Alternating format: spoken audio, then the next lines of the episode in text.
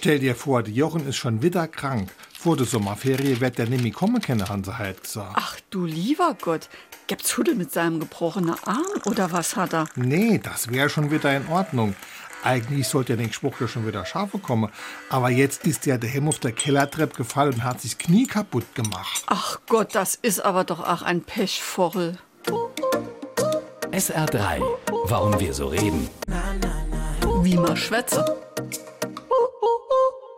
Schon seit dem 15. Jahrhundert redet man vom Pech, wenn jemand ein Unglück widerfahren ist. Pech und Unglück, dieser Zusammenhang kommt von der Vogeljagd. Im Mittelalter bestrich man Äste oder Ruten mit Pech, an dem die Vögel kleben blieben. Auch die Redensart Jemandem auf den Leim gehen. kommt daher. Wer also den Jägern auf den Leim ging, war ein Pechvogel, und manchmal war der Pechvogel sogar ein Unglücksrabe. SR3.